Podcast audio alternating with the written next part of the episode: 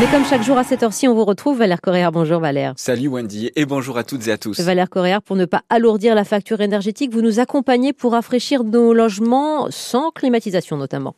Oui, alors ça peut paraître anecdotique quand on vit dans le sud et qu'on est quand même habitué à la chaleur. Hein. Euh, même si, avec le dérèglement climatique, le thermomètre s'emballe de plus en plus dans le sud aussi, mais pour toute une partie de la France, ben, on n'est pas habitué à avoir si chaud chaque été et seulement euh, ça a l'air de s'empirer concrètement.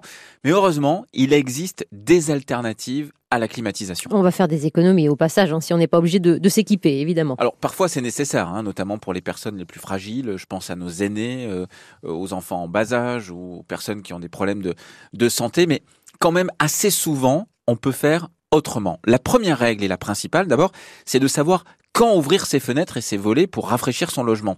Parce que ça peut paraître intuitif d'ouvrir quand on a chaud, mais c'est pas tout le temps efficace. Alors à partir du moment où la température extérieure est plus basse que la température de l'air intérieur, eh bien, on ouvre tout, on va rafraîchir le logement, il fait frais dehors, et on va rafraîchir donc dedans. Mais dès qu'il commence à faire plus chaud eh dehors par rapport à la température intérieure, eh bien, on va se confiner, on va fermer les volets et les fenêtres, puisque là, notre objectif, ça va être de conserver la fraîcheur. Et c'est cet air frais qu'il va falloir garder le plus frais possible, évidemment. Bah oui, c'est ça, c'est le gros enjeu de l'opération, c'est vrai, Wendy.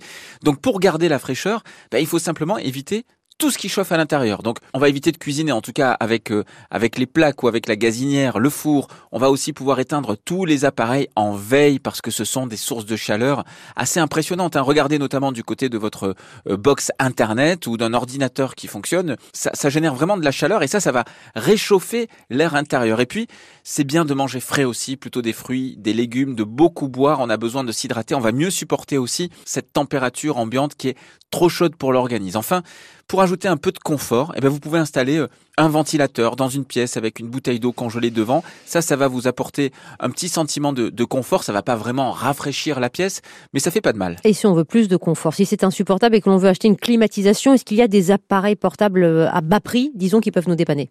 Bah, franchement, j'aimerais vous dire oui, mais non. Alors, vous mmh. allez euh, clairement dépenser environ 150 euros d'électricité par mois pour ce type d'appareil.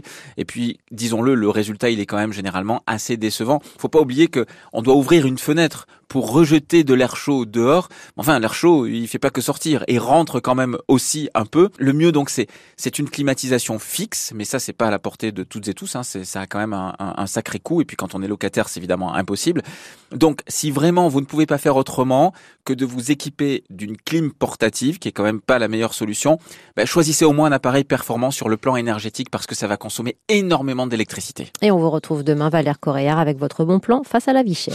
Ma France face à la vie chère. La minute de Valère Coréard à retrouver sur FranceBleu.fr.